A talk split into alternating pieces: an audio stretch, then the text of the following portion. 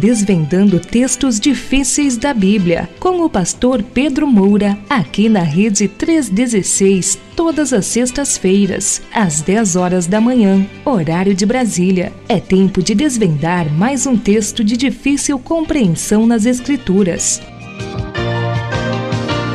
Sexta-feira é dia de estarmos aqui com o nosso queridíssimo pastor Pedro Moura. Bom dia, meu pastor, tudo bem? Tudo em paz? Bom dia, meu querido. Prazer em revê-lo. Então, meu pastor, posso partir lá para as perguntinhas? Por favor, por favor. Então, perguntas do programa anterior. A primeira delas uh, diz o seguinte: Por favor, pastor, peço que explique um pouco mais a definição de mandamento apodídico. Qual a origem dessa palavra? A de número 2. Porque o Senhor disse que a lei é o regime das sombras. A de número 3. Pastor, eu ouvi com atenção a preleção sobre os Dez Mandamentos na semana passada. Sugiro que o Senhor escreva um livro sobre isso. Também sugiro. Concordo com o irmão. Mas apesar de sua excelente exposição, eu entendo que ninguém pode cumprir os dez mandamentos. A lei foi cumprida por Jesus exatamente porque nenhum de nós pode cumpri-la. Eita. A de número 4, pastor, o que pode acontecer a quem, de propósito, decide não cumprir os dez mandamentos? Essa é a de número 4 e a última também. Lembrando, meu pastor, antes de o senhor responder, que hoje, uh, gente, isso vai acontecer também. Tem dias que o pastor vai trazer um assunto específico, baseado normalmente às vezes em alguma passagem bíblica, que é a dúvida do ouvinte, né, ou dos ouvintes, né? E tem dia também que ele vai estar aqui trazendo perguntas diversas, ou seja, várias perguntas, né, que, uh, que as pessoas mandam e tal, perguntas uh, mais soltas, vamos dizer assim, né, que ele dá para conciliar, trazer tudo de uma vez e responder dentro de um programa, que é o caso de hoje. Então hoje o, o, o tema de hoje do programa uh, será perguntas diversas para todo mundo aí que, que enviou a sua pergunta. Tomara que você que enviou a tua esteja aqui também. Mas você vai saber daqui a pouquinho, meu pastor.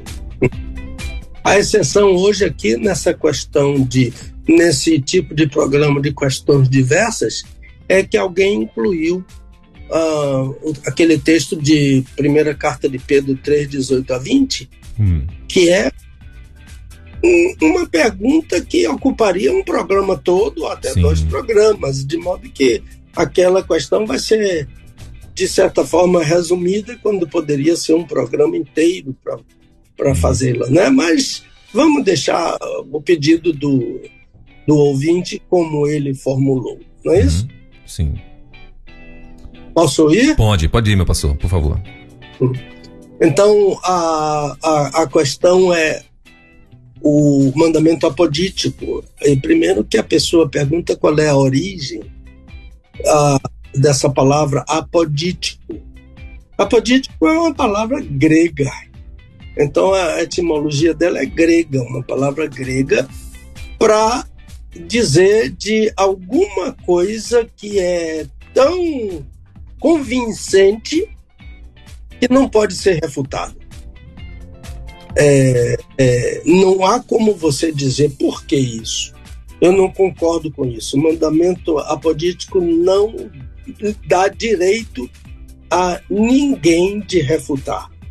E principalmente porque esse mandamento apodítico foi dado por Deus, não é? Oito dos dez mandamentos são apodíticos. Então, são mandamentos que não podem ser refutados. Então, a, o, o, cumprimento da, da, do mandamento apodítico é necessário e não pode ser alterado. Por exemplo, a não matar. O, o, o original lê não assassinarás para fazer diferença, por exemplo, em, em, defesa própria, né? Para fazer diferença em na a guerra. Na guerra, se você não matar, você morre. Né? a, a, a questão da guerra é aquela que já foi uh, analisada muito propriamente, né? É uma luta entre jovens que não se conhecem, uh, que nunca se viram, que não são inimigos, para obedecer às ordens de velhos que estão em casa, são inimigos, mas não vão para a guerra, ficam lá esperando que os jovens se matem. É, então, a, a, a, a ordem é não assassinarás. E, e, como é que eu posso explicar esse versículo do ponto de vista apodítico? Eu posso explicar de diversas formas. Uma delas é: não importa o lugar onde você estiver, você não pode matar. Se você estiver na lua e lá aparecer um inimigo seu, você não pode matá-lo porque o mandamento vale em todos os lugares onde você estiver. Não há nenhum lugar que lhe dê licença para matar. No fundo do mar, nas mais altas nuvens, não pode matar. Então, agora, um mandamento como o quinto mandamento, por exemplo, de certa forma. Cuidado, porque eu não estou dizendo que o quinto mandamento pode ser relativizado. Mas, de certa forma, sim. Como eu poderia pensar em uma relativização do, do quinto mandamento? Ora, o quinto mandamento principalmente de acordo com o entendimento de Paulo em Efésios capítulo 3, ele estabelece honra e obediência. Então, para quem é? Quem é que deve honra aos pais? Todos os filhos, em qualquer idade, o pequenininho até o mais velho devem honras aos pais. Agora, quem é que deve obediência? Filho adulto, casado, que não depende mais de pai e mãe, devem obediência aos pais? Eu, por exemplo, meus pais já estão com o Senhor, mas se eles estivessem vivos, eu devia a eles honra como devo, em, em memória deles, mas eu não devia obediência a meus pais. Meu pai não podia me dar uma ordem para dizer você tem que fazer isso como ele dava. Quando eu era pequeno e jovem e adolescente, eu ia ainda na casa dele como dependente dele. De modo que, uh, uh, que isso é um tipo de, de é uma forma de, re, de relativizar um mandamento. Mas o quinto mandamento não é um mandamento apodítico. E a fórmula apodítica é não. Não matarás, não furtarás, não dirás falso. Oito dos dez mandamentos têm a fórmula não, a fórmula apodítica. Então, o mesmo acontece com o quarto mandamento, por exemplo, ah, que não é apodítico, é cerimonial, a, o, o, o quarto mandamento estabelece lembrar o dia do sábado, separar o dia do sábado, a descansar no dia do sábado. Mas, digamos aqui, Welber, um simples fuso horário relativiza o quarto mandamento. Eu posso estar aqui em Salvador digamos, uma hora da manhã do sábado, meus filhos lá em Louisville, Kentucky, ainda estão na sexta-feira, 22 horas ou 20 horas ah, da sexta-feira. Eu acho que eu acho que agora são duas horas de diferença. Então eles não estão no sábado, mas eu já estou no sábado. E isso acontece de forma mais eloquente ainda, por exemplo, no Japão. Eu estou aqui em plena sexta-feira, ele já está no sábado, porque lá o sol é nascente Então eles começam primeiro do que nós, de modo que um fuso horário pode relativizar o quarto mandamento, né? além daquilo que já discutimos a semana passada, porque a, esse mandamento a, faz parte do, das sombras, né?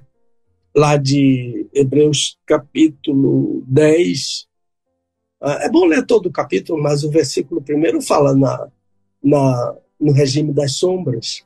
E vai, vai haver uma pergunta aqui agora sobre isso. Então, nada disso de relativização que pode acontecer no quinto mandamento e que pode acontecer no quarto mandamento, como eu expliquei aqui agora, não é fazer lá a meu bel prazer de qualquer maneira, vou relativizar porque não gosto, vou relativizar porque esse mandamento não é mais para mim, etc e tal. Não. Há que haver uma explicação dentro do texto tá? para relativizar o quarto mandamento e para relativizar o quinto mandamento. Acho, meu amigo, que é por aí, a coisa não é tão simples assim. Ah, eu agradeço a confiança da pessoa que disse ah, na, na, na questão, ela fez uma pergunta: por que, que o senhor não escreve um livro sobre os dez mandamentos? Quem sabe, né? Vamos orar por isso e pedir ao Senhor ajuda para, para fazer esse trabalho. Pois bem, por que o Senhor disse que a lei é o regime das sombras? Olha, na verdade, quem diz isso é a Bíblia. A gente, eu aconselho, eu sugiro ao, ao ouvinte ou ao ouvinte que fez a pergunta, a ler a carta aos Hebreus. A carta aos Hebreus é o maior documento da história do cristianismo sobre o sacerdócio de Jesus. E a carta aos Hebreus é nada mais, nada menos que uma interpretação, a maior de todas, a, sobre o Antigo Testamento. A, a, como um livro, né? porque Jesus interpreta o Antigo Testamento com a autoridade de, de, divina dele. Por exemplo, quando ele diz: ah, Ouvistes o que foi dito, eu, porém, vos digo. Ah, e Paulo interpreta o, o, o, antigo, o Novo Testamento interpreta ah, o Antigo Testamento. Então, na carta aos Hebreus, que a sua pergunta é por que que eu, Pastor Pedro, disse que a lei é o regime das sombras. Então, em Hebreus capítulo 10, versículo 1, eu estou lendo na Almeida Revisada da imprensa bíblica brasileira. Essa Bíblia é a Bíblia dos Batistas. Você pode encontraram na livraria chamada de Convicções, antiga Juerp. Esse texto de Hebreus capítulo 10, nessa versão, diz: Porque a lei, tendo a sombra dos bens futuros, e não a imagem exata das coisas, não pode nunca, pelos mesmos sacrifícios que continuamente se oferecem de ano em ano, aperfeiçoar os que se chegam a Deus. Olha que coisa tremenda, não é? A lei é boa, o mandamento é bom, é puro, é santo, é verdadeiro, mas ela não tem a sombra. Ela tem a sombra dos bens futuros. Então, são duas palavras aqui.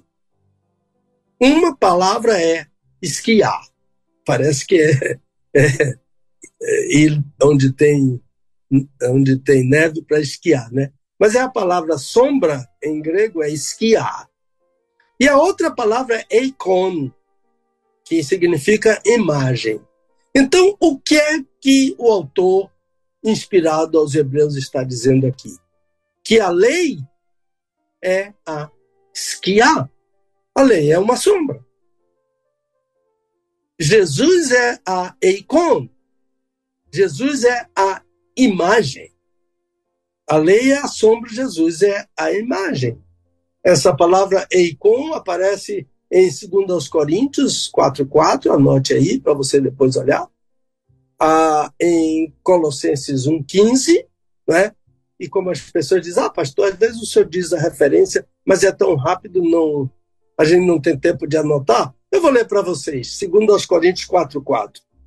O Deus deste século, isto é, Satanás, cegou os entendimentos dos incrédulos para que lhes não resplandeça a luz do evangelho da glória de Cristo, o qual, isto é, Cristo, é a eikon de Deus, é a imagem de Deus. Agora, no versículo, a, não aparece o artigo. É imagem de Deus. Então é anartros. Depois eu explico isso. Aliás, já falei sobre anartros, quando falei em 1 João capítulo 4, versículo 8. Ah, em, em, Coloss em Colossenses 1,15, Paulo diz: em Jesus temos a redenção. Hoje pela manhã eu vi falar nessa palavra, redenção, remissão. Antes do, do nosso programa, eu estava ligado na Rede 316 e eu vi a, a falar sobre redenção, sobre remissão, que é uma boa pergunta para se fazer, porque essas duas palavras ah, não são a mesma coisa, mas elas são interdependentes redenção e remissão. Então, em Jesus temos a redenção o qual é imagem, eikon, novamente sem artigo, né? Do Deus invisível, invisível, o primogênito de toda a criação. Então, conclusão. A lei é sombra, Jesus é imagem. A lei, como diz o nosso querido teólogo Robertson, a, a lei dá um esboço do que virá. Jesus é a completa imagem. Nele temos a redenção, a saber, a remissão dos nossos pecados. Procure isso lá em Efésios capítulo 1. Acho que é, é uma maneira de. Eu sei que é, que é confuso, que é difícil, mas fique, assim fique, fique ligado nas duas palavras. A lei é uma sombra. Jesus é a imagem. Então a sombra, a gente aperta os olhos assim para ver se consegue ver, nem sempre vê. Agora a imagem a gente vê. Então a, a terceira questão, sempre dizendo ao ouvinte, se não deu para entender, por favor, pergunte de novo. A três, pastor, eu ouvi com atenção a preleção sobre os dez mandamentos na semana passada. Eh, e sugiro que o senhor escreva um livro. Muito obrigado pela sugestão. É uma grande sugestão. E é uma grande honra ter a sua confiança para escrever um livro sobre este assunto. Mas, aí vem a adversativa. Mas, apesar de sua excelente exposição, eu entendo que ninguém pode cumprir os dez mandamentos. Portanto, ele não concorda com a nossa excelente exposição, mas ele tem todo o direito de discordar. Então, pensar que o pastor Pedro é Deus? Não, não é não. É um pecador igual a você. Está sujeito a erro. E quem mais fala, mais erra. Então, ele conclui. A lei foi cumprida por Jesus, exatamente porque nenhum de nós pode cumpri-la. Olha, eu estou vendo aqui que ele faz ah, uma, um pouquinho de confusão sobre conceitos. O nosso assunto é dez mandamentos. Então, não vamos ministrar, não, não ministrei a semana passada, nem hoje, sobre duas coisas: dez mandamentos e lei. Jesus cumpriu os dez mandamentos e eu e você temos que cumpri-lo também. Os dez mandamentos. Então, dizer que os dez mandamentos já foram cumpridos por Jesus e eu não preciso mais fazer nada porque ele já cumpriu é engano. Conhece aquela palavra? Ledo? Ledo engano. Jesus cumpriu os dez mandamentos individualmente, como um judeu como um ser humano, como um homem. Agora, porque ele cumpriu, eu não preciso cumpri-lo, eu estou enganado. Os dez mandamentos são para mim, para você, para todos, adultos, crianças, uh, idosos individualmente. A, a filhinha do, a filha de um de um grande avivacionalista, eu, eu agora esqueci o nome dele, acordou às três da manhã e viu uma vela acesa no quarto do pai. Ela ficou preocupada porque ele já era muito idoso. E ela foi lá. Ele estava ajoelhado, lendo a Bíblia. Ela disse: Papai, o que está fazendo? Ele disse: Procurando mandamentos para cumprir. Que coisa linda! Procurando. A gente, quando eu digo que os dez mandamentos são para as crianças, são sim. Eu preciso ensinar meu filho pequenininho os dez mandamentos para ele decorar. Viu quando o pastor Welber estava falando compre Bíblia, compre Bíblia, compre Bíblia? Não é só porque a, a, alguém pode alterar a Bíblia, não. É porque, de repente, você não vai ter mais a Bíblia. Nos anos 70, o, o, o doutor Leonardo Messinar, o presidente da missão hebraica de Cleveland, ele me disse, Pedro, eu estava descendo a escada do seminário com a minha filha Leila no colo, ele vinha subindo, aí ele falou para mim em hebraico, ah, é sua filhinha? Eu disse, é minha filhinha. Ele disse, Pedro, ensine sua filhinha a Bíblia. Ensine sua filha a decorar textos da Bíblia, porque um dia a Bíblia vai faltar. Então, ah, eu preciso dizer ao meu filho, ah, explicar ao meu filho ah, cada um dos dez mandamentos. Evidentemente que na linguagem dele, no entendimento dele, aquilo que ele pode entender ah, da, dos dez mandamentos. Então, o meu ouvinte, ah, muito interessante ouvinte, muito própria a sua pergunta, mas observe que há uma pequena confusãozinha entre dez mandamentos e lei. Então, o que eu estou falando é sobre os dez mandamentos e não sobre a lei. Então, lei, a palavra Torá é traduzida por lei, mas na verdade a palavra Torá significa ensinamento. Então, a lei é um ensinamento. É, é, a Torá é o conjunto de todos os ensinamentos. Ah, porque eu estou falando agora sobre a lei, não sobre os dez mandamentos. Porque não é possível cumprir. Mas Jesus fez isso por nós. Isso não significa que eu devo andar como um fora da lei.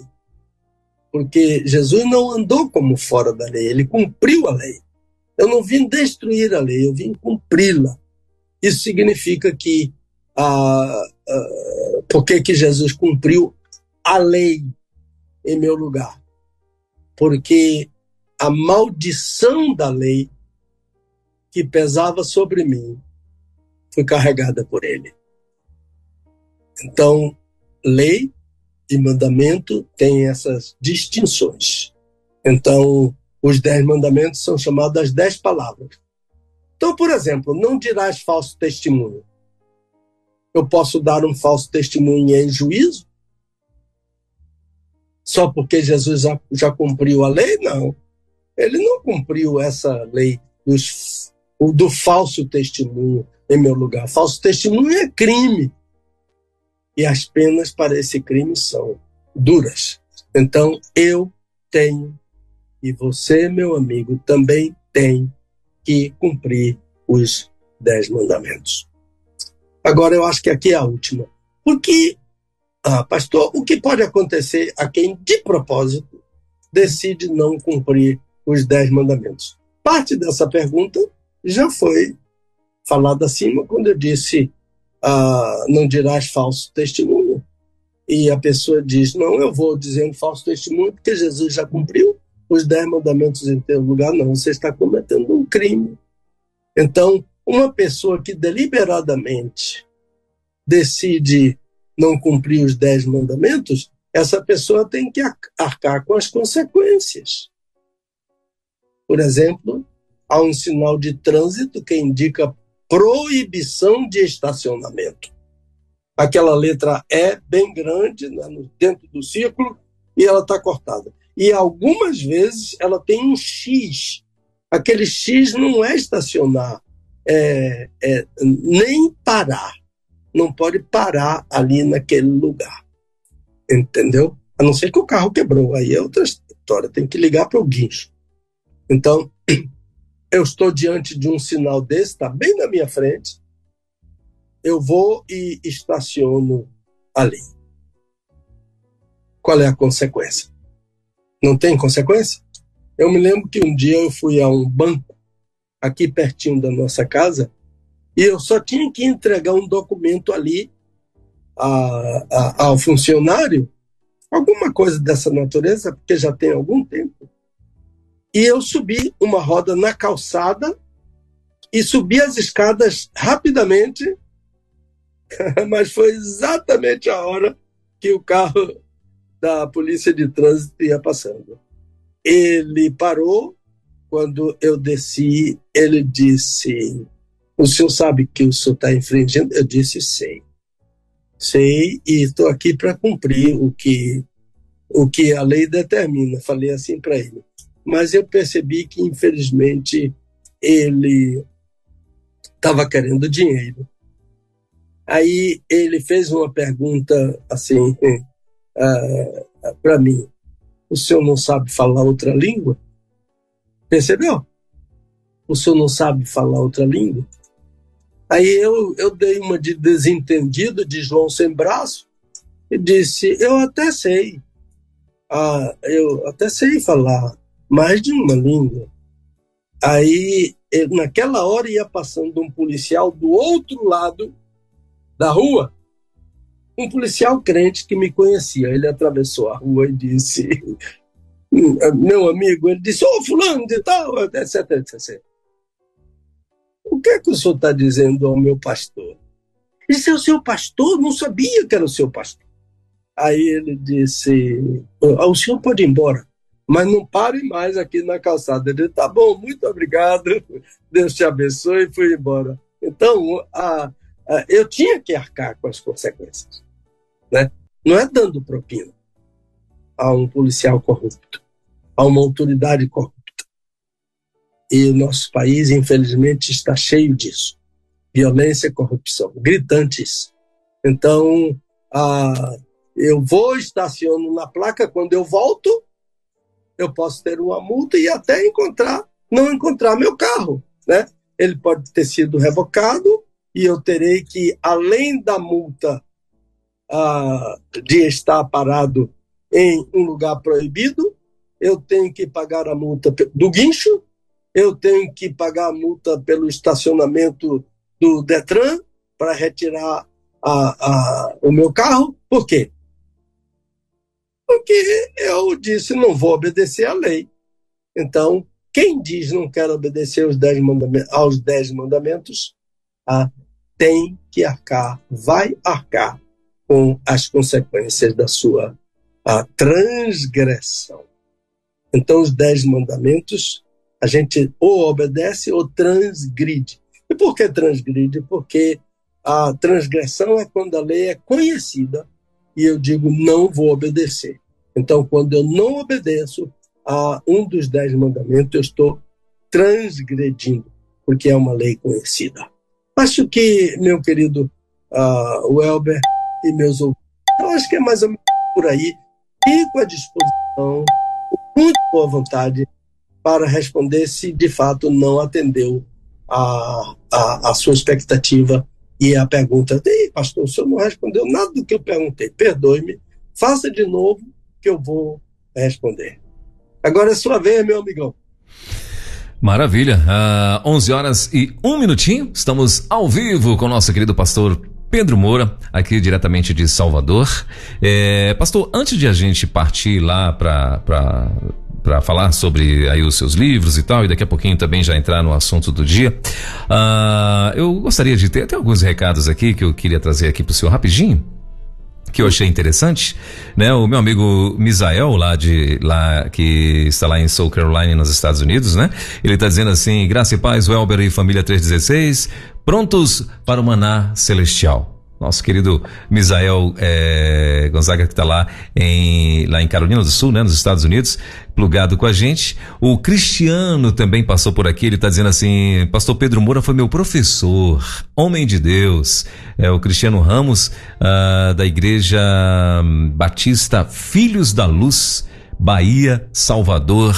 Aí ele está perguntando: tem como assistir ao vivo? Ô, oh, Cristiano, é, ao, vi, ao, ao vivo, ouvir Sim, assistir? Ainda não, mas mas depois você pode assistir, porque vai estar sendo enviado para nosso para Rede 316 para Rede 316 TV, né? Ah, aproveitando mais uma vez, lembrando os nossos ouvintes, né, que há uns dois meses mais ou menos para trás o, a, a, o nosso canal do YouTube foi teve um ataque, né, um ataque um ataque cibernético aí e tal e, e, e conseguiram uh, por conta disso eles não conseguiram ficar tomar com o canal, né, porque a gente conseguiu é, bloquear isso, mas é, a gente teve o prejuízo de perder todo o conteúdo que já estava lá, o canal que estava prontinho, então a gente vai, teve que começar tudo de novo. Isso no tocante a arquivos que já estavam lá e também a pessoas que estavam inscritas no canal.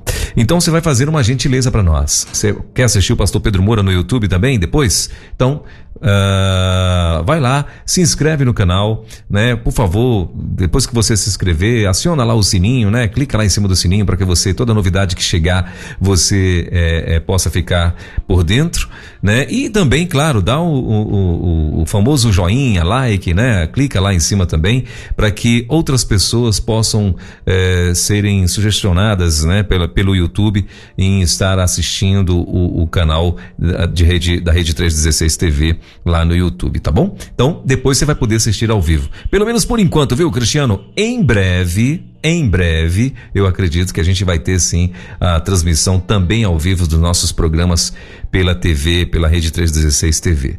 Tá bom, queridão? Obrigado pela tua participação. Então, aí, ó, é um ex-aluno do, do, do pastor Pedro Moura que está aí também é, é, linkado junto com a gente. Antes do seu comentar, meu vou pastor. Pregar, é, vou pregar na igreja dele em dezembro. Olha aí. Imagine. Em dezembro, eita, aí agenda, né? Agenda é, é para dezembro aí, viu, Deus Cristiano? Quiser, se Deus quiser. Amém.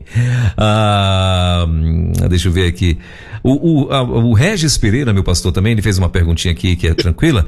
Uh, ele está falando, ele tá falando o seguinte: ele é da PIB lá de Guaíba, lá no Rio Grande do Sul, né? Ele está dizendo paz. Aí ele está perguntando qual a Bíblia de estudo recomendada pela convenção.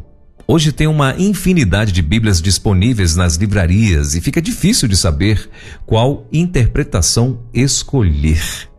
Essa é a, é a, é a última, última participação que eu quero ler aqui, pastor, antes de, estar passando para o senhor definitivamente. Mas é, aí o senhor responde ele também, por favor.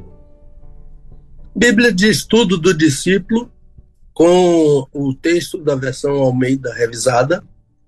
Ah, para mim, é, é a aliás, é da Convenção Batista Brasileira. Eu tenho a alegria de ter ah, ah, trabalhado nessa Bíblia, ter feito todo o projeto dela.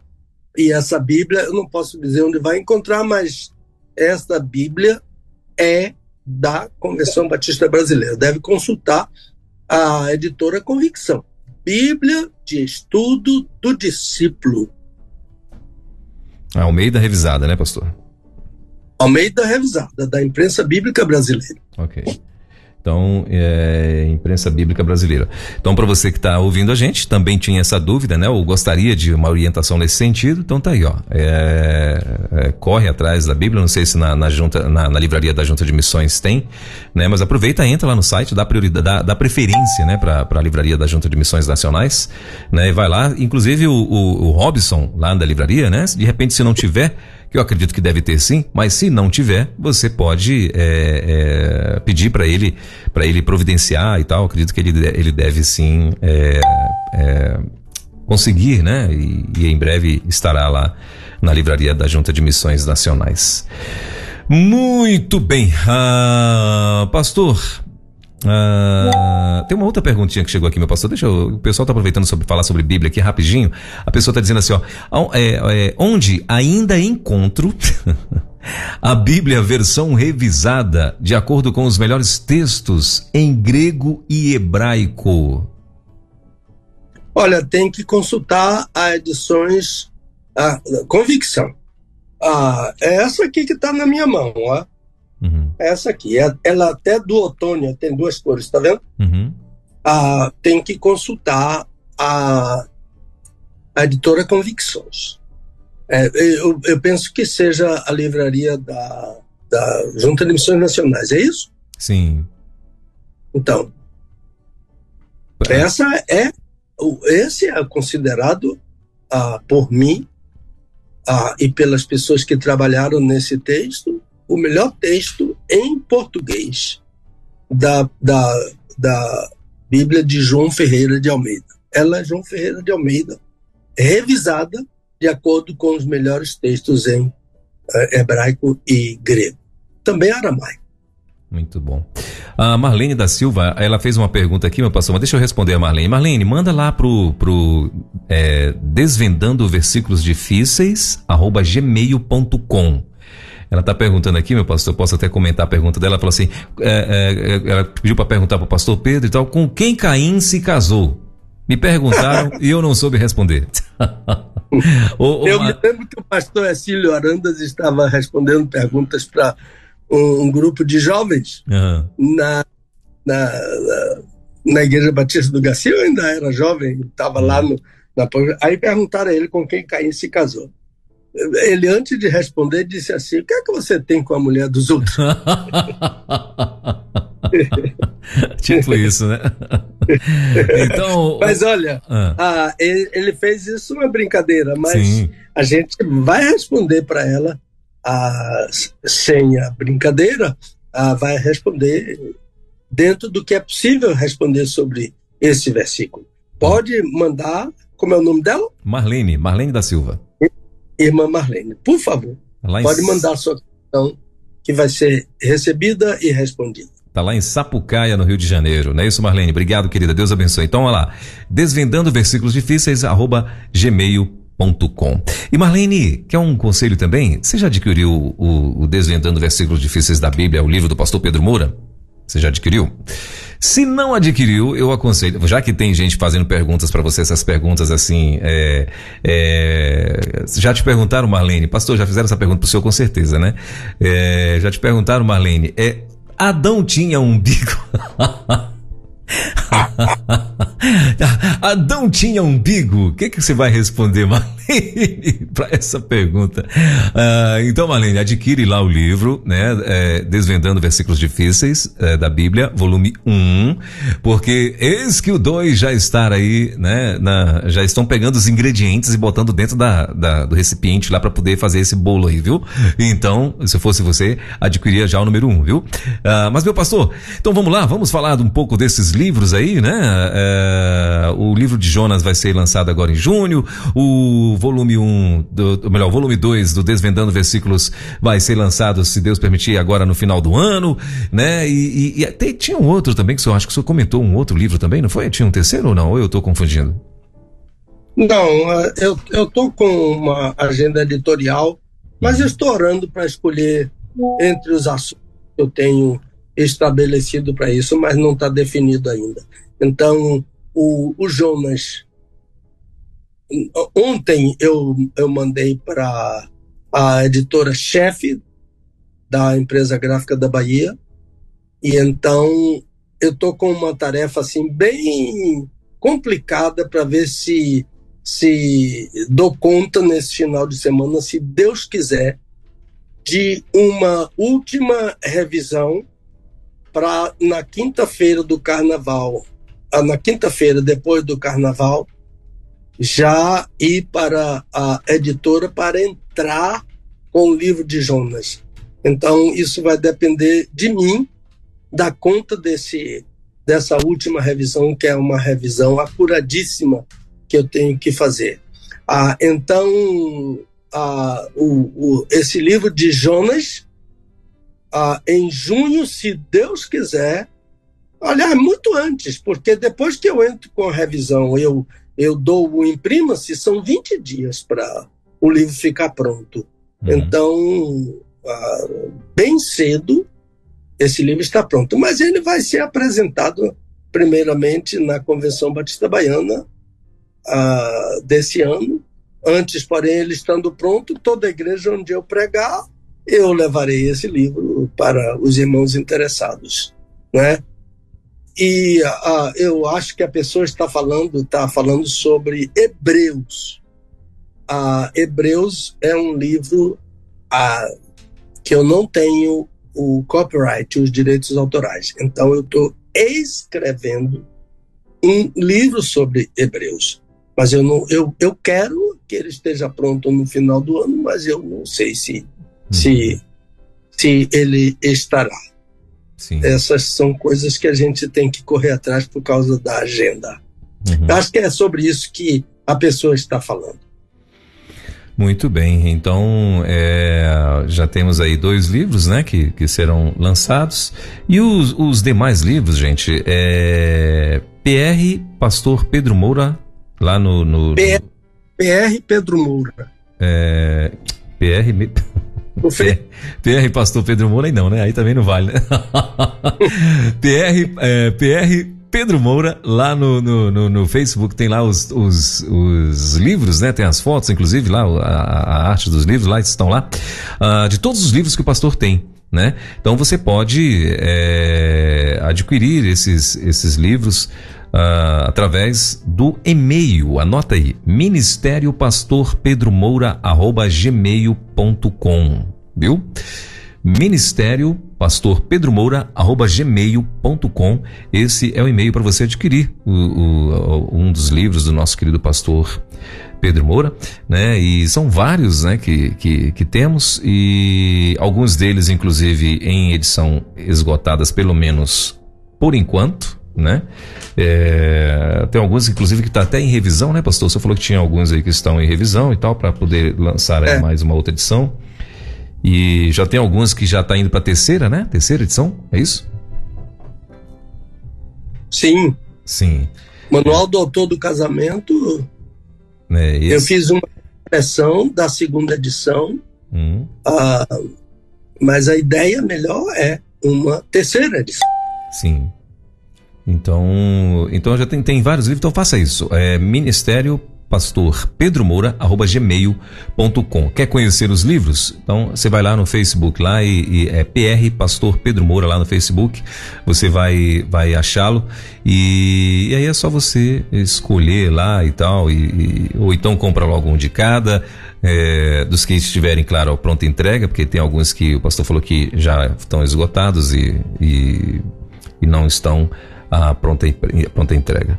Uh, ele está falando PR por extenso ou PR? Não, é PR mesmo. Só PR. PR Pedro Moura. É, é isso, ele está falando, é pastor. Ah, melhor, perdão, ele, ele escreveu aqui: o e-mail é pastor por extenso. É, não, não, é no, no Facebook é PR. O e-mail é pastor por extenso. Isso mesmo. Tá bom? Então, é, ele está falando aqui, ó, do Ministério do Pastor Pedro Moura. Isso, é Ministério, do jeitinho que eu estou falando aqui mesmo. Tudo escrito, por extenso. Ministério Pastor Pedro Moura, arroba gmail.com. Esse é, é o, o e-mail lá para aquisição dos livros, ok? Ah, a, a Marlene está falando assim, Igreja Batista Vila Aparecida, ela de Sapucaí, ela falou, vou comprar com certeza. tá certo, Malene. Obrigado, querida. Deus abençoe. Meu pastor, então vamos lá. Deixa eu, eu, eu abrir para o senhor aqui, que o senhor não falou ainda a sua. Como é que tá a sua agenda? Se bem que nesse feriadão agora é impossível, né? Até de não, sair de casa, né? A minha agenda vai ser revisão de livro. Uhum. Essa revisão que eu lhe falei, não é? Uhum. Do livro de Jonas, que Sim. vai ser uma dor de cabeça, mas vai ser uma boa dor de cabeça. Sim. Se Deus quiser, para na quinta-feira uh, depois do carnaval, já entrar, né? Uhum. Já cuidamos, estamos cuidando de ISBN, essas coisas todas que são obrigatórias, já estamos cuidando e esse pessoal trabalha muito bem uh, e até nos ajuda quando a gente erra alguma coisa, eles nos ajudam e corrigem. Fazem muitas perguntas para eles poderem nos ajudar. Mas é isso aí mesmo. Então, orar ao Senhor, não é, com por esse tempo difícil e aproveitar para ler a palavra de Deus, ah, num tempo em que o mundo tá, o Brasil tá de ponta cabeça, ah, ah, o povo de Deus está orando. Não é? Amém. Amém. É, estamos. Só nos resta orar, né, meu pastor? Em relação no tocante ao assunto Brasil, só nos resta orar, né? Para que o Papai do Céu lembre-se da gente e, e possa intervir nessa nação. Muito bem. Gente, 11 horas e 17 minutinhos. Então, meu pastor, vamos lá? Vamos para as perguntas de hoje, então? Vamos correr, não é? É, vamos correr. 11 e 17 já. É... Então, vamos lá. Mas eu quero dizer para o senhor também que o senhor fique à vontade, viu? É, é, a gente só não pode passar de uma da tarde, mas o resto pode ficar à vontade. Até lá tem muito, tem muito chão para queimar ainda. Então, 11 e 18 já. Mas vamos lá. Posso andar primeiro então, meu pastor? Por favor. Questões diversas hoje, né? No nosso Desvendando Versículos Difíceis ao vivo aqui na rede, com o nosso querido pastor Pedro Moura. E a primeira perguntinha de hoje é: Pastor, sou crente novo. e ouço uh, muito algumas palavras que são ditas no culto, mas não são em português. Eu fico acanhado de perguntar. Aproveito agora para isso. Tenho um amigo que está indo comigo aos cultos e as perguntas são minhas e dele também. E aí ele pegou e encaminhou aqui cinco perguntinhas. A primeira delas é: o que é Jeová Jireh? O que significa a palavra Osana? O que significa, aí ele escreveu aqui, ágape? O que significa a palavra aleluia? E por último, quem é o Senhor dos Exércitos? Ah, e tem mais aqui, né? Tem mais uma outra pergunta, do, olha, número 6, né? Que eu não sabia que era complemento da, dessa primeira pergunta dele. Ah, a de número 6 é: Pastor, eu e meu marido estamos estudando. Não, acho que aqui é uma outra pergunta mesmo, né? Pastor, eu e meu marido estamos estudando a Bíblia juntos. Descobrimos um texto em 1 Pedro, capítulo 3, versículos 18 a 20, e não entendemos quase nada. Não sabemos, pastor, o que é que está ensinando. Se Jesus pregou no inferno, se eram homens ou se eram demônios. Por que o apóstolo fala sobre espíritos em prisão? São demônios ou são pessoas? Essa então é, é a última pergunta, meu pastor. E eu já é, retorno para o senhor. Pode ser? Pode, por favor. A primeira pergunta é o que é Jeová Jirei? Veja bem, Jeová Jirei é um dos nomes, né? Uhum. Que identificam o Senhor Deus uh, naquilo que ele faz. Ah, por exemplo, aqui o, o significado é de prover uh, Deus uh, proverá. Seria uma, uma tradução assim, bem literal. Acontece que essa pronúncia não, tá, não está muito correta. As pessoas ouvem, às vezes cantam, não é? E, e, mas alteram a pronúncia e o nome não sai como ele deveria sair, né? Então, a, na verdade, eu deveria dizer Adonai Iré. Adonai Iré. Ah, em hebraico, ah, tem ah, essa letra é pontuada com uma vogal chamada segol, e a vogal segol é, tem um som de E com acento agudo. E tem o, a, outra vogal chamada tsere, essa vogal tem o som de E com acento circunflexo. E. Mas nesse nome de Deus, a vogal é, é a vogal é segol e a segol tem o som de E. Então eu não posso dizer Jeová Jireh, mas Iré, Iré. Então, na verdade, Adonai é melhor do que Jeová, porque a palavra que está no texto são as quatro letrinhas que são chamados tetragrama, tetragrama sagrado, e essa palavra é, é, não se pronuncia, e o correspondente a ela, sugerido pela Septuaginta, que é exatamente a melhor sugestão, é entender que o tetragrama sagrado deve ser entendido como Senhor. Então, Adonai de Adon, Senhor, Adonai, meu Senhor, Iré. Então, vamos deixar um pouquinho de lado a ideia de Jeová Jireh e falar Adonai Iré. Então, esse nome surgiu da experiência de Abraão no Monte Moriá. Lembrem-se que ele subiu a montanha do Moriá para sacrificar seu filho Isaac. E Deus providenciou um cordeiro para substituir o menino. Então aqui tem uma tipologia muito grande, mas não dá tempo para a gente tratar do assunto. Então, diz o texto, chamou Abraão aquele lugar Adonai Iré, é isso que está escrito no hebraico, de onde se diz até o dia de hoje, no monte do Adonai Iré, o Senhor se proverá. Assim está na, no texto de João Ferreira de Almeida.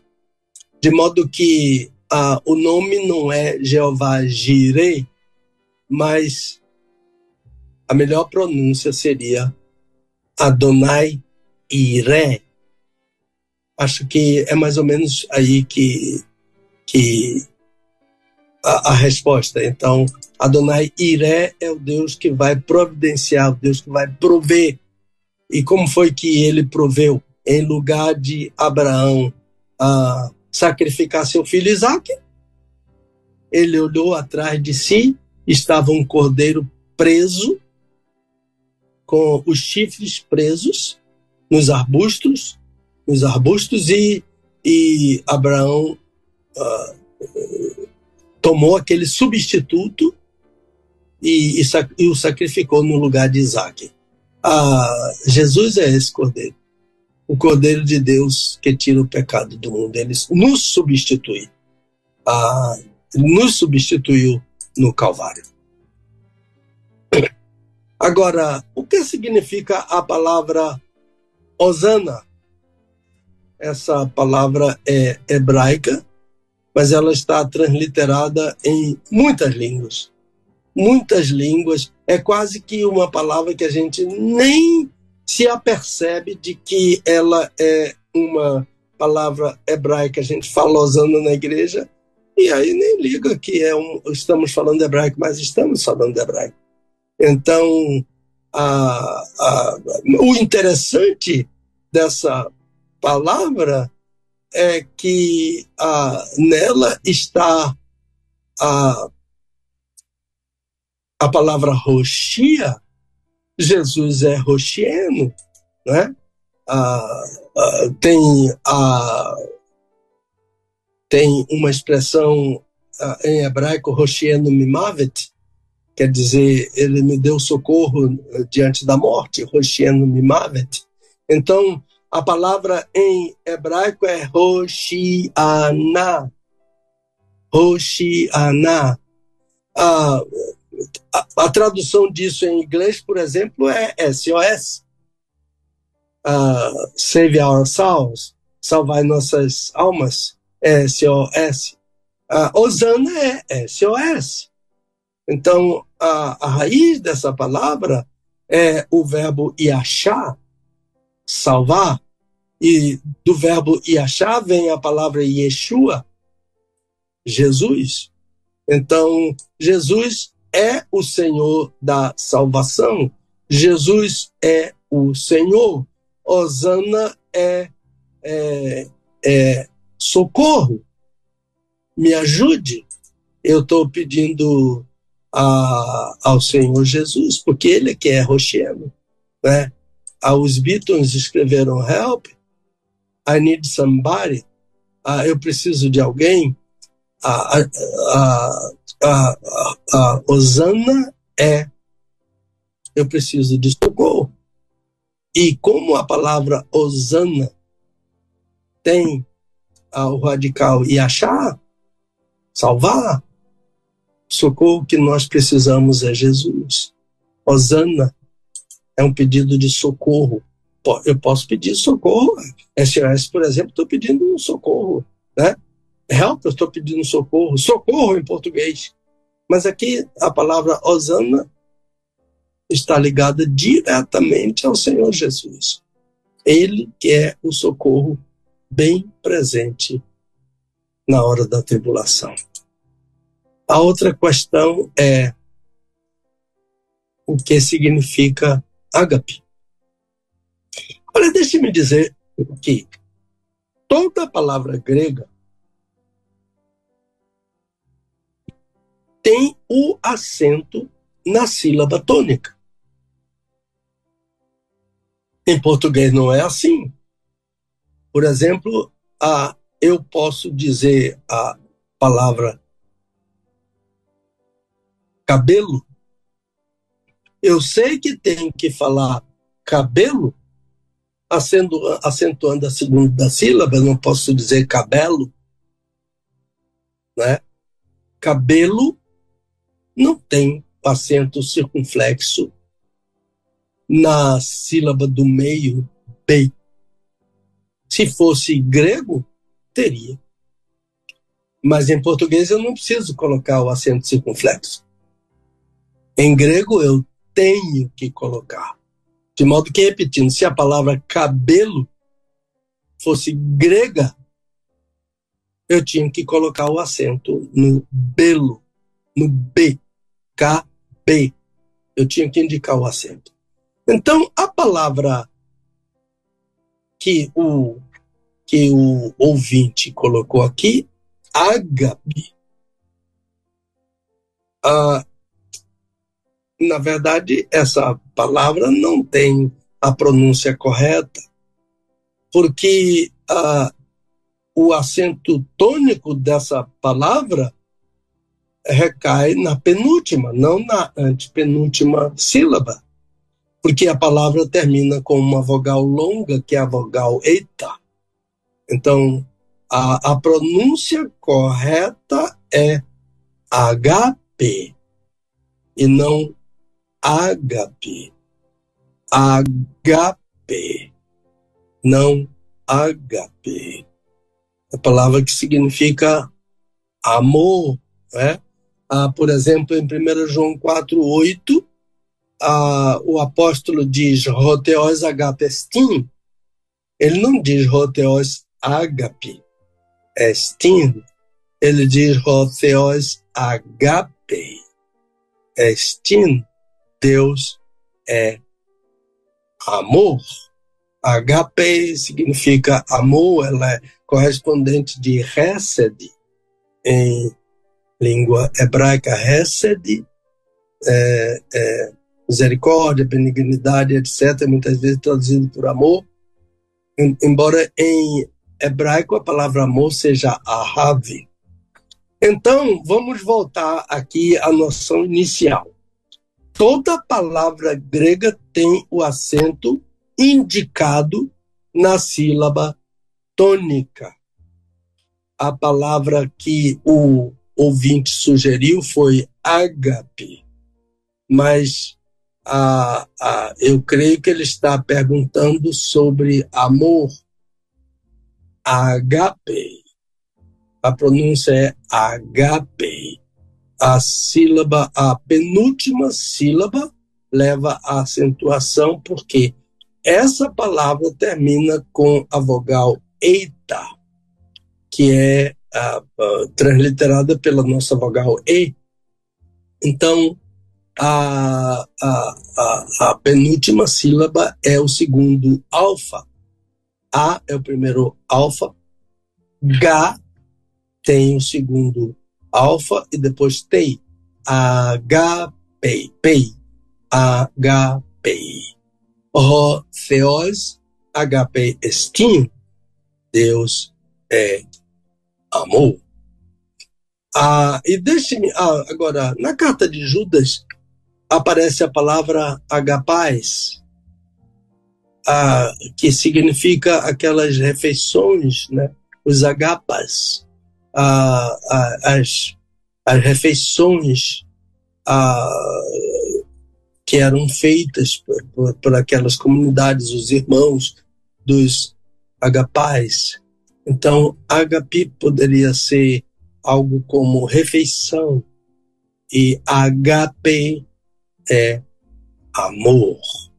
Agora, deixe-me dizer uma particularidade, uma particularidade deste versículo que eu citei, Rotheos Agapestin, é que ele é um substantivo anáframo. Eu, eu penso que eu já falei ah, sobre isso, o substantivo. A palavra anáframo é sem articulação. Por exemplo, um animal com um defeito e de movimentos por causa das suas articulações. Então, o anáfron, nesse sentido, como um artigo, é algo que não vai para lá e para cá, ele está fixo ali. Então, a, a ideia de um substantivo anáfron, anáfron é um substantivo que não tem artigo. Então, eu não posso dizer, por exemplo, Deus é o amor. Não. Deus não é o amor. Não tem artigo nesse versículo. O substantivo amor é anathron. Então, é um substantivo desprovido de artigo. Então, você pode ler uh, o versículo e dizer Deus é o amor. Você está errado. Uh, não pode fazer isso. Ou com uma linda poesia que eu conheço que diz: O amor é Deus, não é. Deus é amor. Uh, é um substantivo anátron, não se articula para um lado nem outro, uh, e como nós explicamos, ele não tem artigo. E voltando à palavra que foi cogitada pelo ouvinte, diga sempre HP quando você estiver se referindo ao amor de Deus. Quando você, você puder a ler primeira aos Coríntios 13, de 1 a 13, todas as vezes que aparecer a palavra amor, a palavra ali é HP. Então, tem igrejas com o nome Ágape. Tem bons artigos escritos, ah, mas colocam a transliteração Ágape. Se está se referindo ao amor de Deus, não pode ser Ágape mais HP. O que significa aleluia? Aleluia é outra palavra hebraica que a gente fala e nem uh, se dá conta de que está falando hebraico. Na igreja falamos palavra, falamos hebraico na igreja. E uh, a gente nem toma emprestado, a gente acha que é nossa, né? Ninguém está preocupado que aleluia não é português, mas aleluia é hebraico. E é uma palavra composta. Então você poderia, por exemplo, uh, escrever aí a palavra aleluia. A, L, e, L, U, I, A. Agora eu vou sugerir que você escreva abaixo dessa palavra aleluia que você escreveu. Escreva assim: A, L, E, L, U, tracinho, I, A. É assim que essa palavra é escrita em hebraico com esse hífen aí. A-L-E-L-U, tracinho, I-A. Por que, que eu estou dizendo isso? Ah, por que, que ela é escrita assim em hebraico? Porque ela é uma palavra composta. Alelu é uma palavra e A é outra palavra. E a maravilha dessa palavra é que alelu é um imperativo, um verbo no modo imperativo, e é preciso dizer que o modo imperativo é caracterizado como uma ordem, o imperativo é uma ordem. Então, alelu é uma ordem. Depois vem o hífen e a são duas letras do nome de Deus. A melhor pronúncia para a palavra é aleluia. Em vez de aleluia, aleluia. Aleluia. É assim que se pronuncia essa palavra em hebraico. Agora, o que significa o aleluia? O imperativo alelu é do verbo louvar. Então, quando eu digo alelu, eu estou dizendo louvai. Imperativo. Alelu, em português, é louvai. Tracinho, ia, nome de Deus. Duas letras do nome de Deus. Então, Iá é uma abreviação do nome de Deus. Há um salmo que diz: o nome dele é Já. Não é uma boa transliteração. O nome de Deus é Iá. Então, uma vez uma pessoa disse que perguntou ao líder dela por que, que o nome de Deus é Já, que estava na Bíblia dela. Ela disse que a resposta foi: é porque Deus está sempre com pressa. Não tem nada a ver a ideia de, a, de Ia, o nome dele é Ia, então o nome dele é Adonai. Tem duas letras desse nome, Adonai. Ah, então, ha, ha, em hebraico, tem um H. Halelu, louvai, tracinho, Ia, a Deus. Louvai a Deus. A palavra aleluia, a transliteração em português é louvai a Yah, louvai a Deus. Aleluia, louvai Yah, a Deus. Agora, uma, uma palavra a mais dentro da palavra aleluia. Aleluia é que essa palavra não tem plural. Não existe plural. Não existe aleluias. Já ouviram pessoas dizendo na igreja aleluias, aleluias, aleluias? Não existe. Quando eu coloco essa palavra no plural, eu retiro dela o nome de Deus. Porque o nome de Deus não é Iás, aleluiás. O nome de Deus é Iá, aleluia. No nosso livro, A Oração do Pai Nosso, eu uso a palavra aleluias.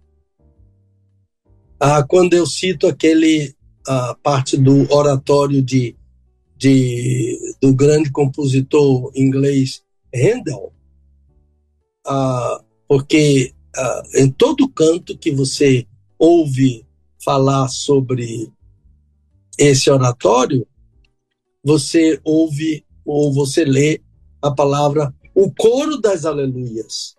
Ele foi chamado assim por alguém e, e isso pegou o coro das aleluias. Mas não é o coro das aleluias, é o coro aleluia. Né? Então, aleluias é um equívoco grave, porque retira da palavra o nome de Deus. O nome de Deus não é Yas, que formaria a palavra aleluias. O nome de Deus é Yah, e a pronúncia correta é aleluia, ou no hebraico, aleluia. Então podem ser mil, é sempre no plural, é sempre no singular. Todas as vezes a palavra é singular. Quem é o Senhor dos Exércitos?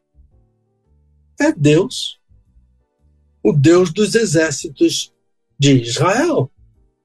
Há pouco foi perguntado quem é Adonai Iré. A pergunta foi quem é Jeová Jireh. A, a palavra é Adonai Iré. Quem é, agora é, quem é o Senhor dos exércitos? Né? Ah, esse é um dos outros nomes do nosso Deus. Salmo 46, por exemplo, você aqui perguntou, quem quiser, pegue a sua Bíblia e leia o Salmo 46, versículo 7 e versículo 11. Este salmo tem um refrão: O Senhor dos Exércitos está conosco. O Deus de Jacó é o nosso refúgio. Então, em hebraico é Adonai Tsevaot, Adonai Tsevaot. Adonai Tsevaot é o Senhor dos exércitos. A palavra exército, o exército de Israel, hoje é Tzavá. E Tsevaot é um plural feminino. Exércitos é feminino em hebraico. Adonai Tsevaot a palavra tsava é exército. Tsevaot é plural exércitos. Então o nome de Deus é Adonai Tsevaot. Deus é o grande general dos exércitos de Israel. Deus é o grande general do seu povo. Deus é o grande general da igreja há, há um hino que diz: O nosso general é Cristo. Ele lidera o exército de Israel, ele lidera o exército que é a igreja. Aleluia! Adonai Tsebaot é o nosso general. Finalmente, essa questão aqui, que precisaria de um ou dois programas, nós vamos tentar responder da maneira que a gente puder. Ah, e a pergunta é que a pessoa tem dificuldade com o texto de primeira carta de Pedro 3, 18 a 20, Olha, se você tem dificuldade com esse versículo, você está numa boa companhia, porque, porque é muito difícil alguém dizer eu entendi tudo que Pedro quis dizer em primeira em sua primeira carta, capítulo 3, versículo 18. A, a pessoa continua. Não sei se Jesus pegou no inferno a homens ou a demônios, a demônios, porque porque o apóstolo fala sobre espíritos em prisão. Agora a pessoa faz a pergunta: um casal, não é? São demônios ou são pessoas humanas, né? Então, eu vou ler esse texto aqui para melhor conhecimento dos, dos demais ouvintes e eu, eu aconselho que você abra sua Bíblia na primeira carta de Pedro, capítulo 3, versículos 18 a 20. Diz assim o apóstolo: Porque também Cristo morreu uma só vez pelos pecados, o justo pelos injustos, para levar-nos a Deus, sendo, vírgula, na verdade, morto na carne, mas, olha, vivificado passivamente aí o particípio está é um particípio passivo, vivificado no espírito, no qual também foi e pregou aos espíritos em prisão, os quais no, no os quais no outro tempo foram rebeldes, quando a longanimidade de Deus esperava nos dias de Noé, enquanto se preparava a arca, na qual poucas, isto é, oito almas, são pessoas, né?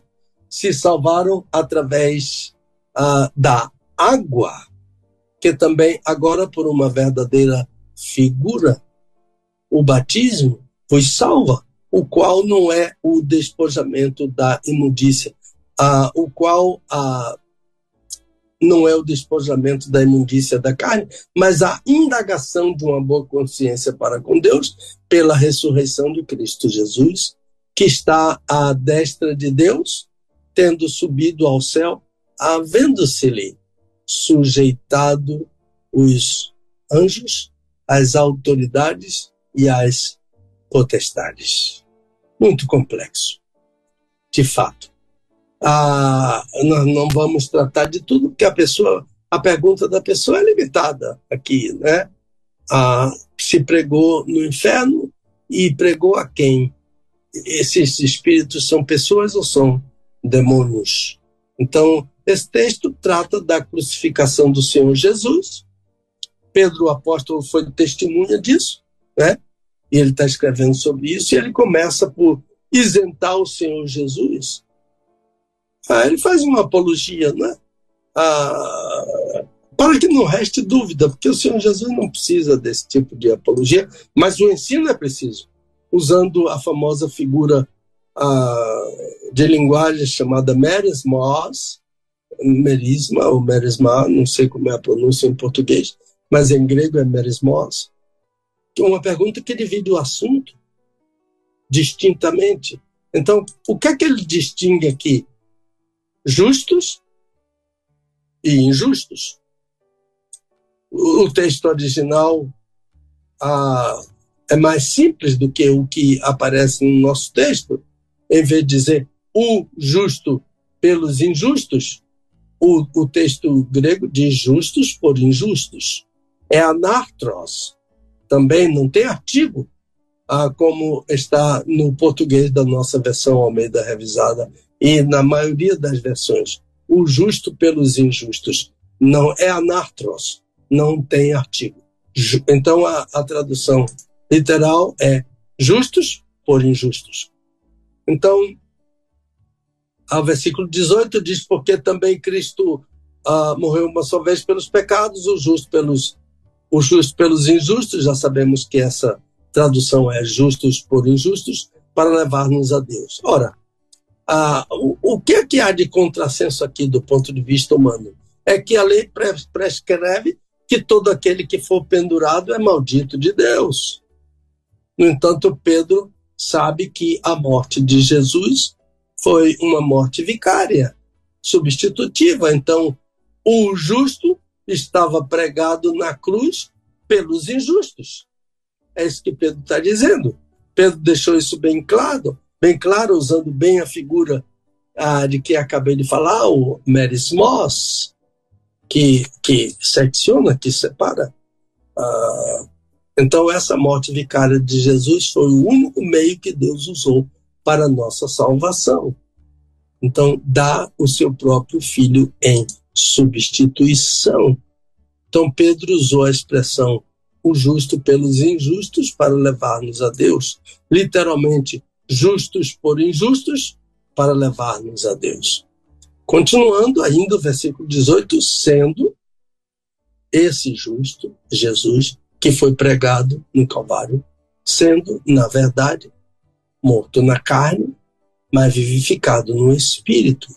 Aqui, o morto e o vivificado são dois particípios e o argumento de Pedro é passivo, dois, dois particípios passivos.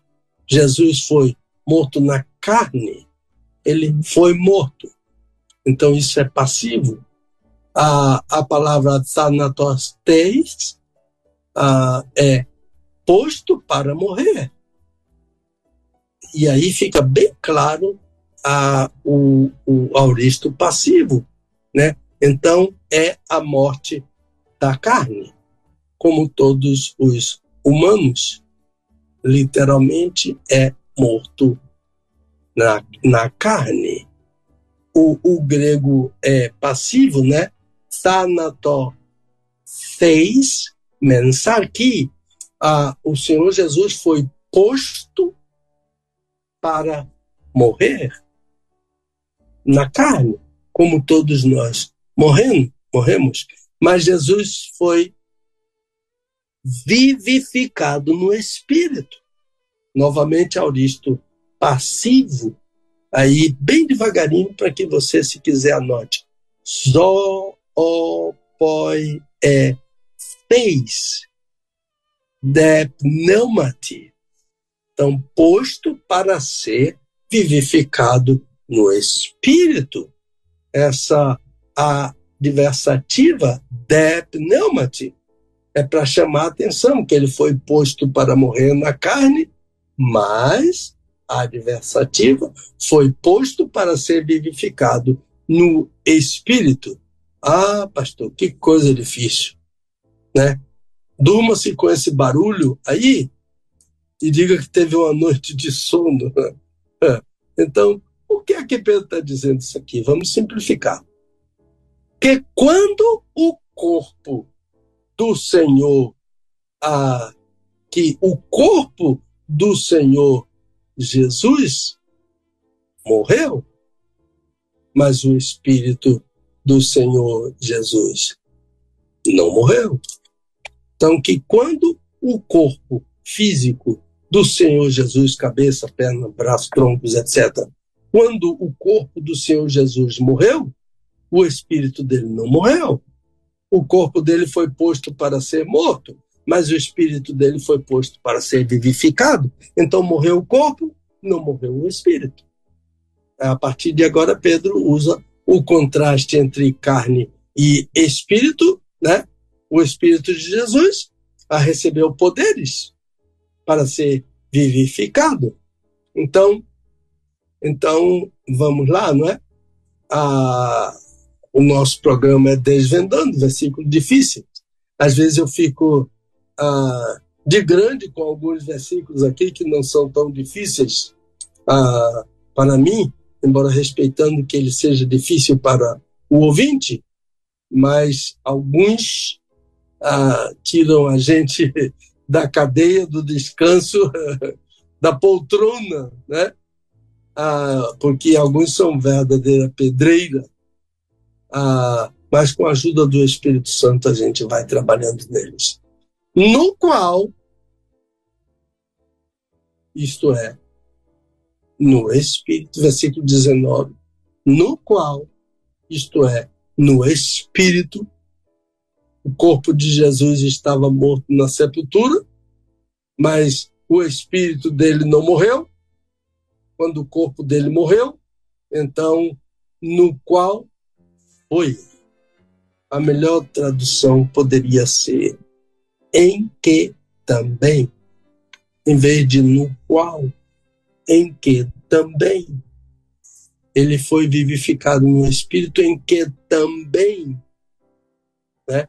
Porque esse versículo está, está destacando, enfatizando a vivificação do Senhor Jesus em contraste com a morte do corpo dele.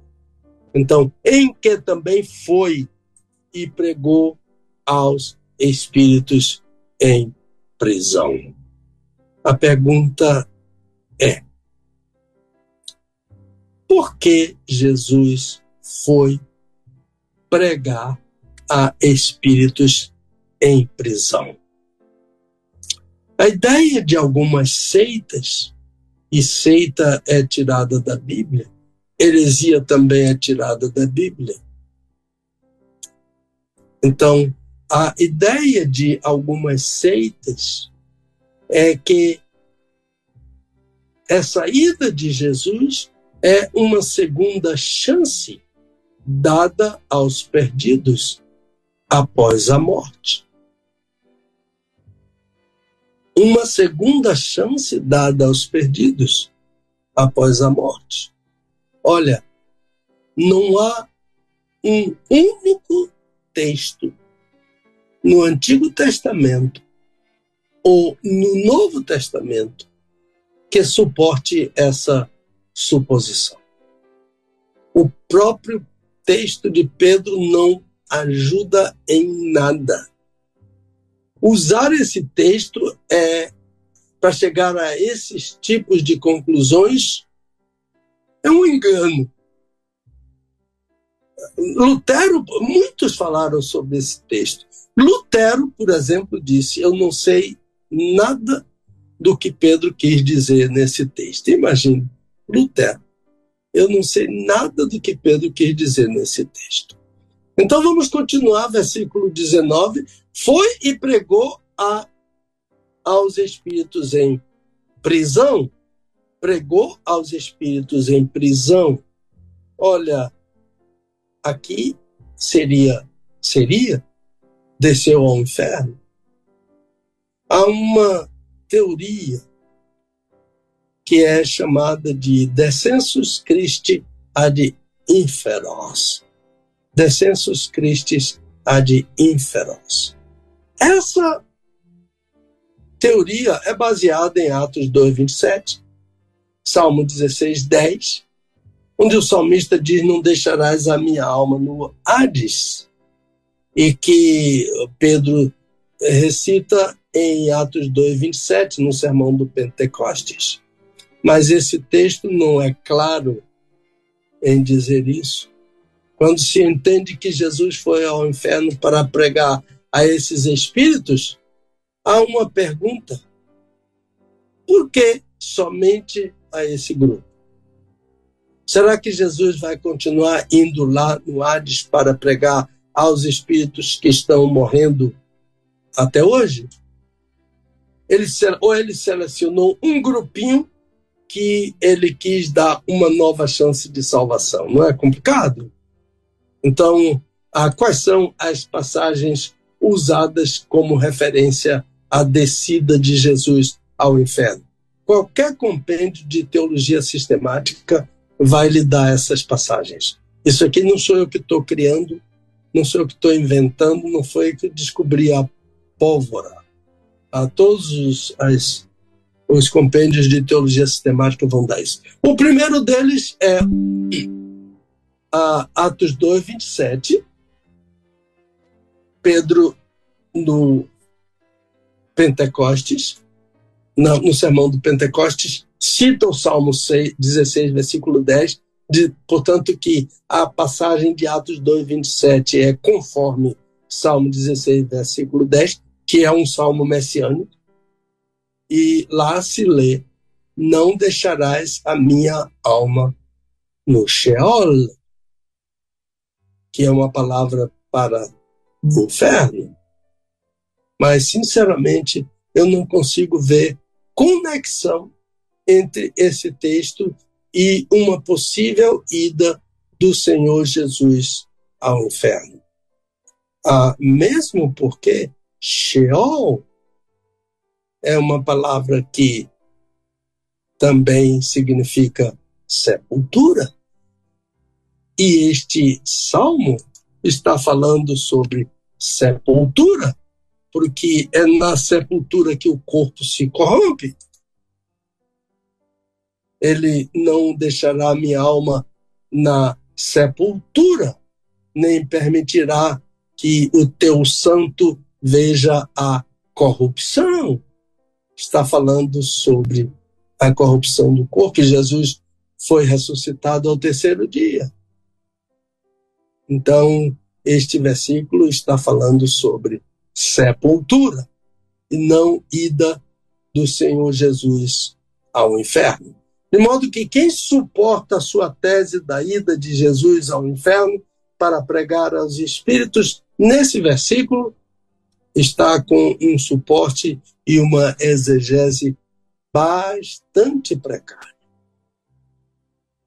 O outro é Romanos 10, 6 e 7. Agora, Paulo faz uma pergunta: quem subirá ao céu, quem descerá ao abismo?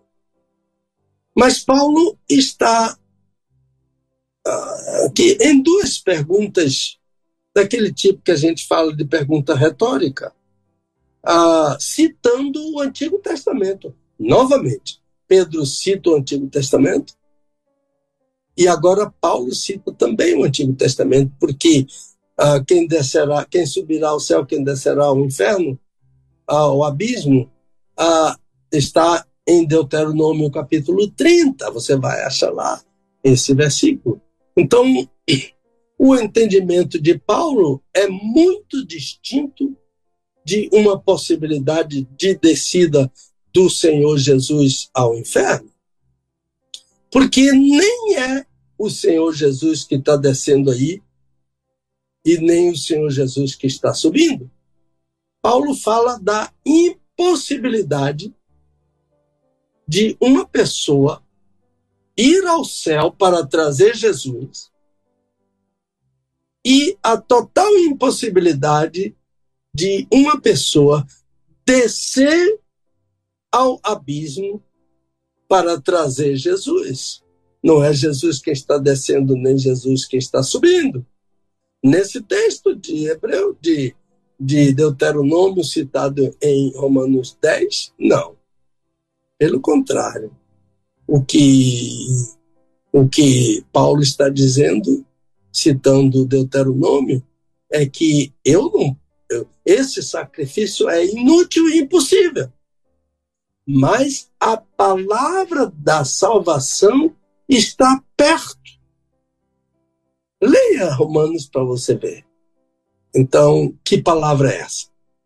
se com a tua boca confessares, isto é, você não precisa subir ao céu para descer, para trazer Jesus, para lhe salvar, nem você precisa ir à sepultura para ressuscitar Jesus. Porque a palavra já está na, perto de você, na sua boca. E a palavra é: se com a tua boca confessares a Jesus como Senhor, e em teu espírito creres que Deus o ressuscitou, ressuscitou dos mortos, serás salvo. Então, isso não está dizendo que Jesus desceu ao inferno para pregar aos espíritos, mas ele está dizendo que é inútil uma pessoa pensar que pode ir ao céu para trazer Jesus ou ir à sepultura para ressuscitar Jesus. Mas se com a tua boca confessares a Jesus como Senhor, e em teu coração creres que Deus o ressuscitou dos mortos, serás salvo. A outra passagem é Hebreus 4, 8 e 9. Novamente, a ideia de subir e descer. Então, Paulo fala sobre Jesus desceu às regiões inferiores da terra. E esse texto não está falando sobre ah, Jesus descer ao inferno, mas Jesus descer à terra para encarnar. É sobre isso que Paulo está falando em Efésios 4, 8 e 9. E o melhor que se pode entender dessa passagem é que ela se refere a encarnação do Senhor Jesus, não a uma ida ao inferno. Essas escrituras não sustentam uma possível descida de Jesus. Então eu quero ah, levantar aqui algumas ideias para encerrar. Uma, primeiro que uma segunda chance seria justificada se fosse dada a todos os espíritos que não subiram ao paraíso, mas desceram ao Hades, aquele lugar onde o homem rico, da, da história de Jesus, foi ah, e viu ah, em situação oposta a ele o mendigo Lázaro no paraíso. Esses dois lugares. É, uma segunda chance a demônios Jesus descer para pregar a demônios não se justificaria em qualquer espécie, porque todos os demônios já estão condenados, né? Então, há uma outra ideia que seria desceu para falar da condenação deles ao inferno. Mas para que pregar no inferno a demônios que já estão no inferno? Para tratar da condenação deles. Eles já estão lá e eles já estão ah, condenados. Há uma outra ideia de que seriam crentes. E a ideia ah, que eu posso sugerir, suspeitar, de que seja baseada em Hebreus 11, 39 e 40, há um grupo de crentes que não alcançou a promessa, diz o autor aos Hebreus, não foram aperfeiçoados. Então Jesus desceu ao inferno para pregar a eles. A minha pergunta é: crentes no inferno? Quando Pedro está tratando de gente desobediente, não de crentes. Ninguém vai descer ao inferno para encontrar crentes. Jesus não desceu ao inferno para encontrar as pessoas de Hebreus 11, 39 e 40. Aliás, eu abro um parênteses para dizer que Hebreus 11, 39 e 40 é um texto de muito difícil interpretação, mas com certeza ele não dá suporte a crentes no inferno, por não serem aperfeiçoados sem nós, os que estamos depois de Cristo. Então, uma outra questão ah, para a não descida de Jesus ao inferno, observe, para pregar a espíritos em prisão, é que Jesus diz ao ladrão: Hoje mesmo estarás comigo no paraíso. Por que disse isso? Por que ele não disse: Eu vou ao Hades para pregar aos antediluvianos, para pregar aos espíritos em prisão? Depois eu vou me encontrar com você no paraíso. Jesus não disse isso. Então, ah, você pode dizer assim: olha, ah, ah, eu, eu já estou muito confuso. E eu digo a vocês: eu também. Mas eu gosto da ideia de Agostinho de Hipona. Eu penso que Agostinho foi quem captou uma ideia ah, ah, assim uh, que a gente não encontra uh, discordâncias para discutir com ele, porque Agostinho entende que Jesus, pré-encarnado, pregou aos antediluvianos, que são citados por Pedro. Eu não estou dizendo que Agostinho ah, descobriu a pólvora e ele tem a resposta para tudo isso, porque ele mesmo diz que a coisa é complicada. Então, a, essa questão dele, de que o Senhor Jesus pré-encarnado, e Pedro estaria dizendo isso, pregou aos antediluvianos, essa questão dele é muito festejada por muitos estudiosos. Mas, mesmo a ideia de Agostinho vai cair na questão que não quer calar. Por quê? Jesus foi ao inferno pregar somente a esse grupo. Ele continua indo para pregar aos demais desobedientes. Então, nosso teólogo, grande teólogo Robertson, também ah, afirma que a linguagem de Pedro é clara, ele até usa bastante clara, exceto que não deixa claro se Jesus fez a pregação aos espíritos na prisão depois da sua morte ou às pessoas cujos espíritos estão também agora na prisão. Em suma, o nosso querido Robertson, uh, que também foi tão humilde para dizer que não entendeu, colocou mais dificuldade em nossa cabeça. Eu vou ficar por aqui, irmãos, e vou aguardar a vinda das demais perguntas a, a, na próxima semana sobre esta situação tão complicada de primeira carta de Pedro 3, 18 a 19. Desculpe-me se eu não consegui esclarecer bem, ah, mas a, a, a situação é muito difícil desse versículo. Ah, veja bem, se ele desceu e pregou, por que não desceu para pregar a todos e somente a um grupo daqueles que estavam, já estavam ah, no inferno? Querido, a palavra é sua. Muito bom. É, eu, eu já tive a oportunidade, meu pastor, de ouvir outros é, teólogos, né, é, debatendo sobre esse assunto e tal.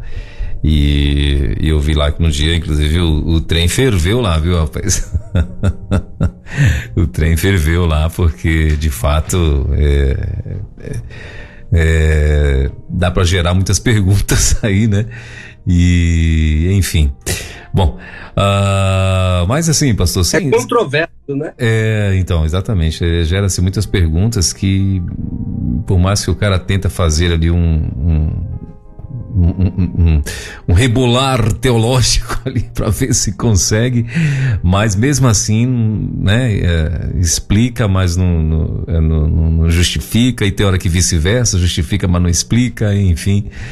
Mas vamos lá. Eu vou, eu vou devolver para o senhor, meu pastor, para o senhor fazer aí o, o, o, fechamento, então, tá bom? Olha, a, a questão, por exemplo, eu nunca li alguém dizendo que entendeu esse versículo. Nunca.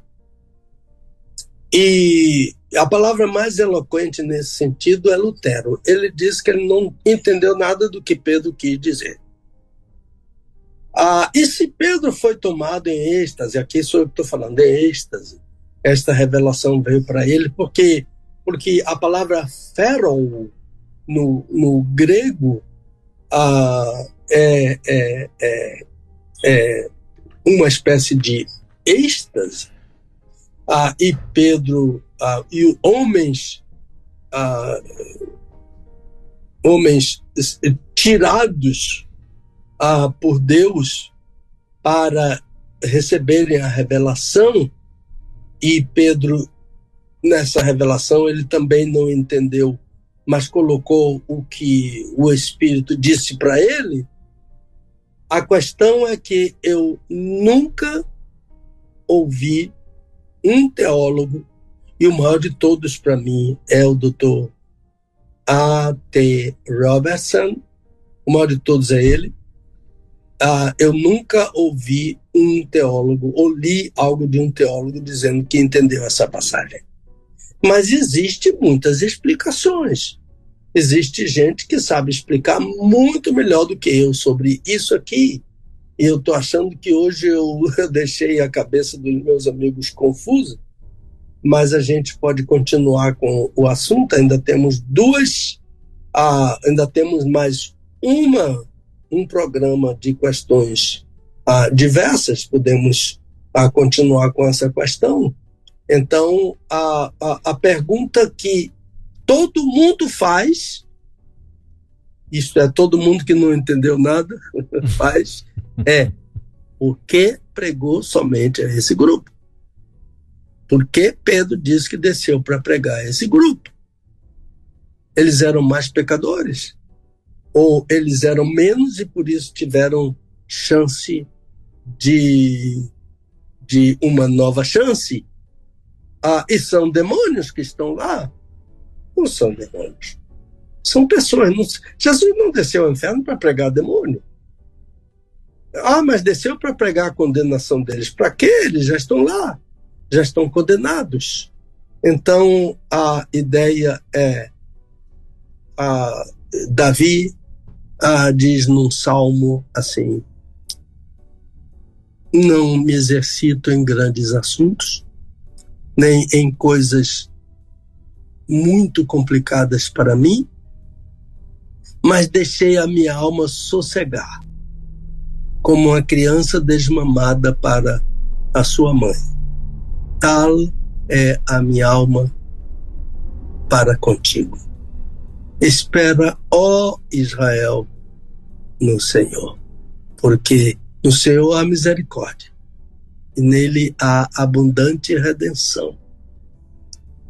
E ele remirá a Israel de todas as suas iniquidades. Isso de Paulo, de Davi, não me exercito, não significa que, ah, porque é difícil eu vou deixar para lá. Não, não é isso. É que eu não tenho a última palavra mas eu espero no Senhor. Espera, ó pastor Welber, no Senhor. Amém. Espera, ouvintes da rede 316, no Senhor. Porque no Senhor há misericórdia. E é debaixo desta misericórdia que estamos e vivemos. Porque ele já remiu a nossa alma. Ele redimiu e remiu a nossa alma da sepultura. Eu creio que é por aí e Deus abençoe a cada um dos meus queridos ouvintes, ah, ah, ansiosos por ouvirem, entenderem, debaterem, discutirem a sua palavra. Amém e amém. Obrigado, querido. Deus abençoe. Bom fim de semana, bom feriado aí. Te abençoe e te guarde. Amém. Então tá. Então até sexta então. Deus abençoe. Até. Desvendando textos difíceis da Bíblia. Com o pastor Pedro Moura, é tempo de desvendar mais um texto de difícil compreensão nas Escrituras. Aqui na Rede 316